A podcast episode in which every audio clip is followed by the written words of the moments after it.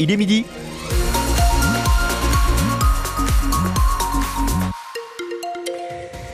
Voici les infos présentées par Inès Salves Cheno. Bonjour. Bonjour Eric, bonjour à tous. Votre météo, euh, ciel partagé, entre nuages, éclaircies, une journée qui promet d'être calme. Hein. Cet après-midi sera bien calme avec un vent euh, de sud à sud-est euh, léger. Température, les températures très très douces, comprises entre 15 et 17 degrés aujourd'hui. L'avenir des classes du premier degré dans la Manche en suspens. Ce matin devait se tenir le CDEN, le Conseil départemental de l'éducation nationale, réunion autour de la nouvelle carte scolaire de la Manche qui prévoit notamment la fermeture de 42 classes pour la rentrée de septembre. Les organisations syndicales, les élus et des parents d'élèves ont dit non en le boycottant, boycottant cette réunion. Une trentaine d'entre eux se sont même réunis devant la préfecture à Saint-Lô ce matin.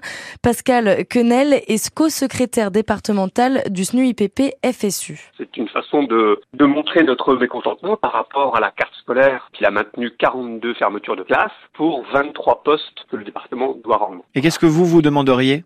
On veut le maintien, le maintien de, des 23 postes, qu'il n'y ait pas les fermetures des 23 postes. Ce serait une façon d'améliorer les conditions de travail et d'enseignement euh, pour tous les élèves et pour tous les enseignants. Si on ne ferme pas les postes, euh, il n'y aura pas de fermeture de classe, hein, puisque les fermetures de classe ont pour objet justement de permettre la fermeture des postes. Donc mardi prochain, donc là le CDN sera à nouveau réuni et il aura lieu même si le quorum n'était pas atteint. Hein, donc là, euh, l'instance se déroulera normalement. Voilà, on veut, on garde, on essaye de maintenir un service d'éducation nationale euh, au mieux qu'il puisse être. Ça va à l'encontre forcément de, toutes les fermetures euh, envisagées.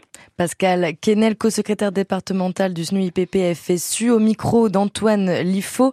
Le vote donc du Conseil départemental de l'éducation nationale est reporté à mardi prochain. Ce sera à l'inspection académique de Saint-Lô.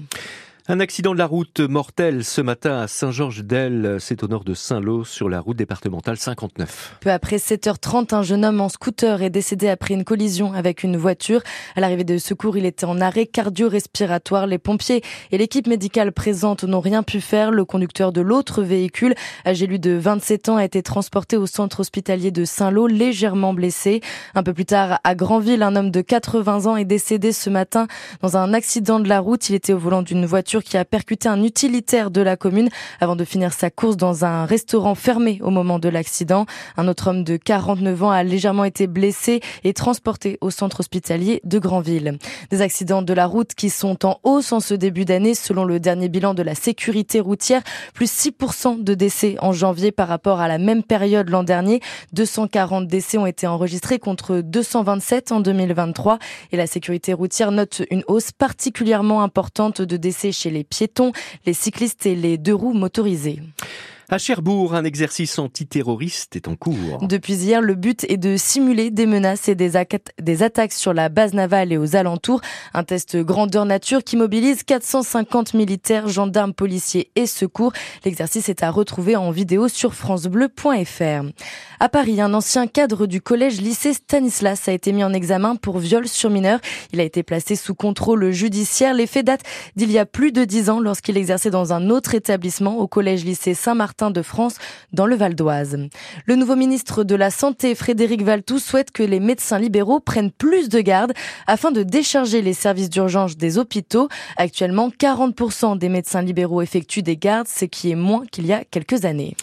Les tomates, les tomates c'est sympa, l'été en salade. Mais sous d'immenses serres juste devant sa porte, ça l'est beaucoup moins. À Isigny-le-Buat, dans le sud de la Manche, les riverains ont monté un collectif au début de l'année pour dénoncer la volonté de l'entreprise, les tomates du Mont-Saint-Michel d'une surface de 12 hectares, de tripler sa surface. La direction du site, Antoine Lifo, a fait des promesses pour apaiser les tensions. Ils se sont vus au début du mois de janvier. Le collectif et la direction du site, le propriétaire s'engagent sur trois points. La pollution visuelle, d'abord parce que 32 hectares de serre. Ce sera la nouvelle surface une fois étendue. 32 hectares, ça se voit. La direction explique avoir missionné une association pour euh, planter des arbres autour pour euh, tenter de camoufler au mieux. Sur la route aussi, qui dit euh, plus grande surface, dit plus grand rendement. Le projet prévoit quatre fois plus de tomates et donc plus de camions. La route n'est pas adaptée selon les riverains. Alors la direction se dit prête à financer les travaux pour agrandir la chaussée. Et puis sur l'impact environnemental, le propriétaire du site explique que ces tomates seront destiné uniquement au marché local. Face aux critiques du gouvernement sur la grève des contrôleurs de la SNCF ce week-end, le délégué syndical Sudrail s'agace. Tout le monde est pour le droit de grève, sauf quand les grèves s'exercent, alors qu'un préavis a été déposé de vendredi à dimanche en pleine période de vacances d'hiver. En Normandie, seuls deux trains sur trois seront en circulation demain. Le groupe ferroviaire publiera ses prévisions chaque soir à 17h.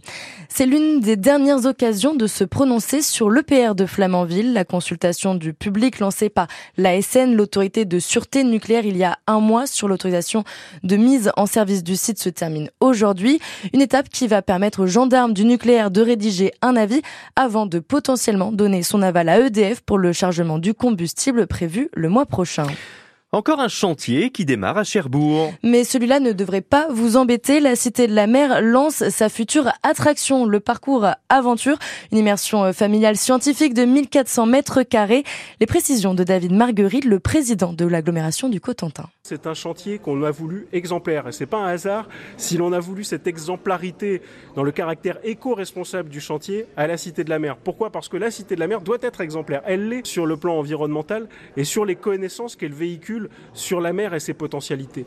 L'agglomération, euh, elle s'efforce d'être la plus concrète et la plus active possible dans ses politiques de lutte contre le dérèglement climatique, la mobilité, la rénovation énergétique, le tri des déchets. Et l'agglomération, elle a vocation aujourd'hui, lorsqu'elle en a la maîtrise d'ouvrage, qui est le cas aujourd'hui pour ce chantier, à le plus possible être exemplaire sur l'utilisation des matériaux et en l'occurrence ici sur le réemploi des matériaux d'une ancienne attraction. C'est la raison pour laquelle plusieurs entreprises locales, de l'économie sociale et solidaire en particulier, vont pendant ce chantier œuvrer pour que les matériaux qui étaient utilisés dans cette attraction soient réutilisés en local avec un bilan zéro carbone à l'arrivée puisqu'il n'y aura pas de transfert ni de destruction, il y aura réutilisation de l'ensemble des matériaux.